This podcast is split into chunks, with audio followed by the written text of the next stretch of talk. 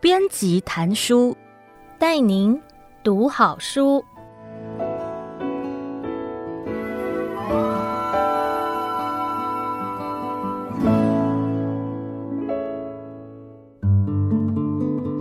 您好，欢迎收听爱播听书 FM 制作的书斋编辑谈书，我是天下杂志出版的企划卢佩蓉，让我为您挑选值得阅读的好书，花您十五分钟的时间就可以聆听一本好书，了解书籍的精华。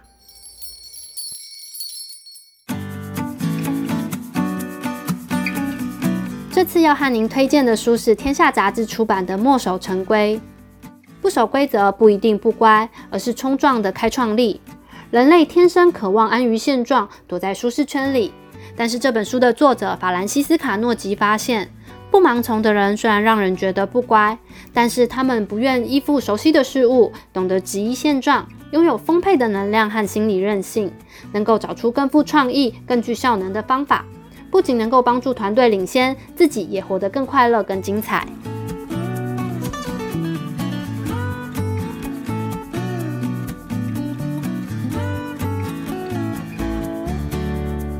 作者法兰西斯卡诺吉是全球最具影响力的五十位管理思想家之一。他将心理学应用于组织，投入了十多年的时间，走访皮克斯、米其林三星餐厅、讲究流程的连锁素食店、规范严明的金融业和科技业等各领域，研究其中一流的领导人，整理出他们打破框架、释放创意、加强解决力的五大元素。而这五大元素分别是：第一，追求新鲜感。播出时间从事新奇或有挑战度的任务，就能够大幅提高工作的满意度和敬业程度。第二，发挥好奇心，问问题的人显得聪明，容易建立连结。好奇心让人以更开放的态度来看待困难，对于不确定性有较高的容忍度。第三，开拓视野，反事实思考，能避免工作和生活的热度降低。我们经常会忽略与自身观点相左的资讯，思考事情如何有不同的发展，对于变化会更具敏锐性。第四，培养多样性，高效能的团队拥有更高的多样性，也一定会充满了不同的意见，却可以产生更好的成效。第五，忠于自我，诚实面对自己的偏好、情绪、信念。越伪装自己，压力其实越大，兴奋感越低，越容易过劳殆尽。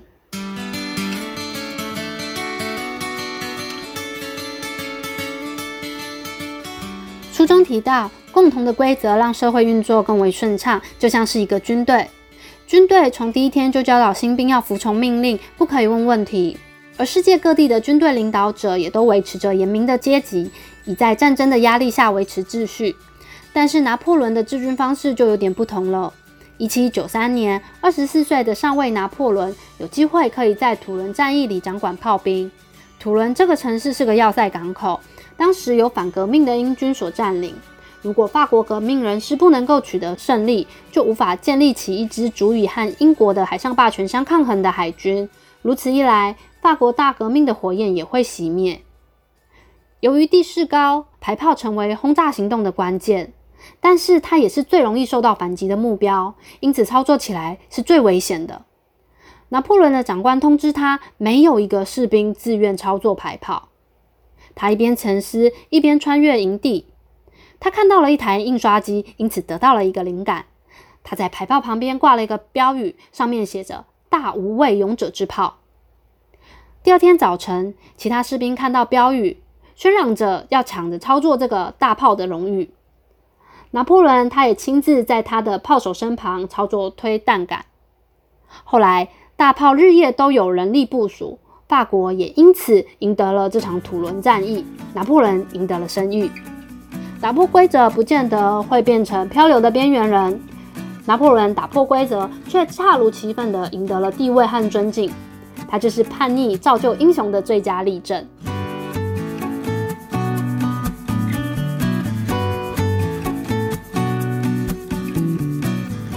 而追求新鲜感的能力，也是书中所强调的叛逆元素之一。在美国有一家素食连锁店，叫做老友记极速服务，他们以速度作为训练员工的基础。两份三明治、两份配菜和两杯饮料的标准订单，只需要四十五秒就可以完成。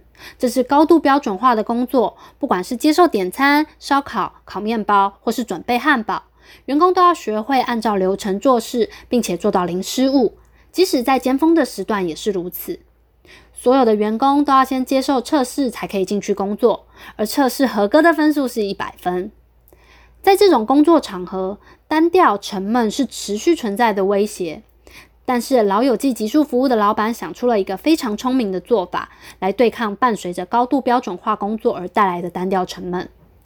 这个做法就是，员工要等到上班时间才会知道今天安排的工作区顺序是什么。例如，一个员工他在周一的第一项工作可能是做奶昔，接下来炸薯条。到了周二，他可能就会变成做圆饼和送餐。因此，工作人员比较不会进入到自动驾驶的模式，也比较可能有更好的表现。做了这样的调整之后，缔造了非常耀眼的营运绩效数字。车到点餐的平均时间是十八秒，而竞争者通常需要几分钟。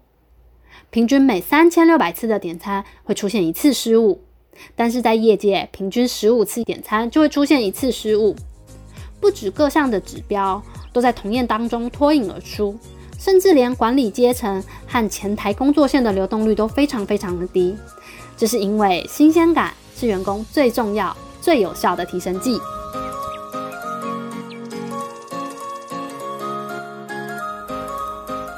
在开拓视野能力的部分，书中提到了一个各位可能听过的例子——萨利机长。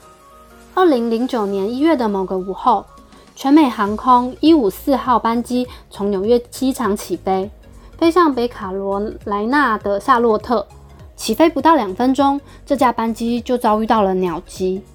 严重的鸟击让机上的两组引擎都故障了。以如此低的飞行高度，加上两组引擎都坏掉的情况下，几乎是宣判了整架班机乘客的死刑。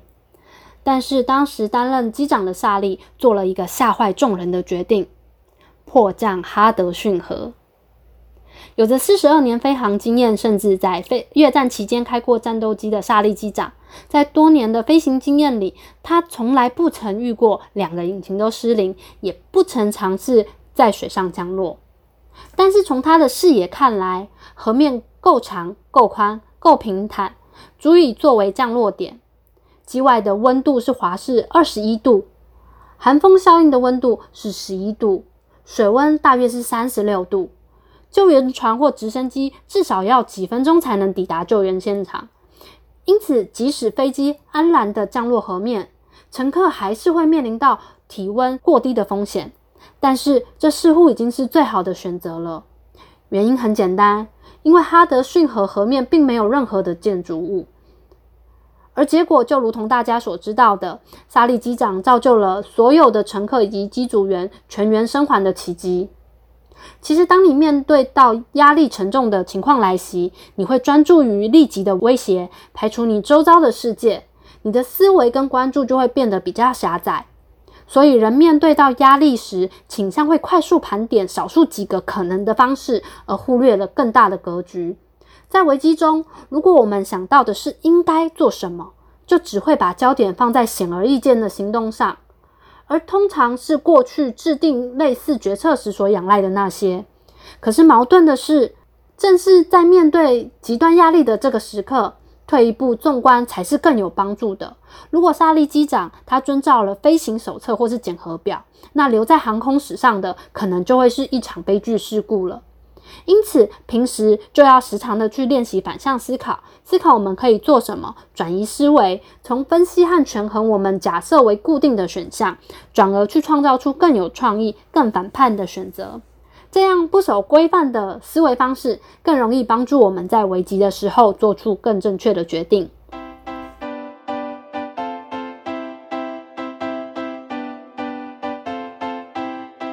在华人的传统教育当中，我们鼓励孩子要遵守规矩、服从、刻苦、勤奋、老实，是我们所推崇的价值。而合群也成为许多人做人处事不可以忽略的要点。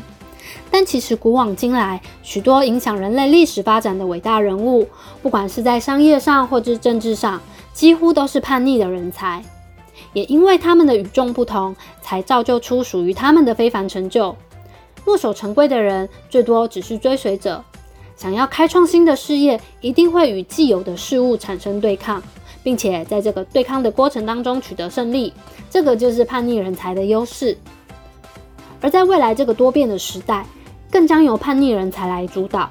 吉诺教授访谈了各个领域成功的组织与领导人，发现了叛逆人才所拥有的五大特质。而书中不只是针对这五大特质的谈论他的精神，吉诺教授的写作手法也是十分的有趣，十分引人入胜。